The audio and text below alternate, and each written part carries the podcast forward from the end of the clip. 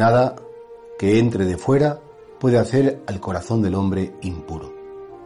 La verdad es que la palabra pureza es una palabra que por lo menos en el vocabulario cristiano se vinculaba mucho con la sexualidad, con la castidad, actos impuros, pero la pureza del corazón es algo mucho más profundo. De hecho Jesús decía, bienaventurados los limpios, los puros de corazón, porque ellos verán a Dios.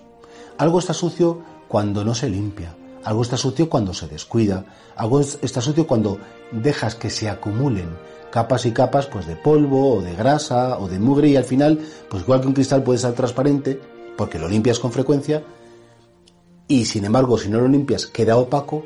Un corazón puede ser un corazón transparente, pero si no limpiamos el corazón, pues efectivamente, eh, pues, pues podría acabar en tinieblas.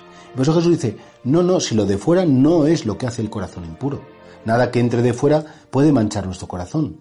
Lo que mancha nuestro corazón es que no queramos limpiarlo.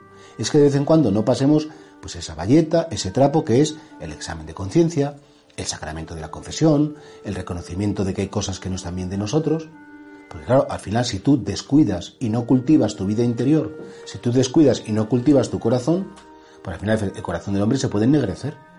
¿Cuánta gente hemos conocido buenísima, que de joven era fantástica y tenía unas obras sociales y era súper religiosa, pero luego pasaron los años, descuidó y, y se fue, las amarguras de la vida le fueron retorciendo, amargando y al final gente que de joven era súper simpática, súper con un corazón limpio, se ha convertido en una gente resentida, amargada, disgustada por todo, que nunca está satisfecha.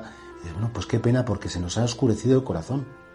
Y por eso, mira, nada de lo que te pase, ni los disgustos, ni los desencantos, ni los desengaños, ni los golpes que te den, nada puede oscurecer tu corazón si todo eso tú lo compartes con tu Dios.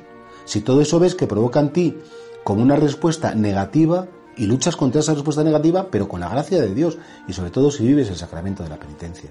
Porque en el sacramento de la penitencia todo eso que hay malo dentro de ti, se lo entregas a Dios por medio del sacerdote en la confesión y tu corazón vuelve a quedar limpio. Y por eso efectivamente todos conocemos personas que por los disgustos, los disgustos que han tenido se han ido como amargando, se han ido como complicando y tienen un corazón oscuro. Y Jesús dice, por favor, limpiar vuestro corazón, que es que lo vais a pasar fatal, contar conmigo si, si, yo precisamente he venido para eso, para serviros en el sentido de limpiar y que haya una transparencia y que podáis ver la vida con una mirada esperanzada, alegre, positiva, bonita. Los jóvenes lo tienen muy fácil, pero las personas que tenemos más edad, con el paso de los años, corremos ese terrible riesgo de que nuestro corazón se oscurezca. Pues vamos a invocar a Cristo y decir, Señor, aunque me vengan muchas cosas de fuera, que nada manche mi corazón porque tú estás en él.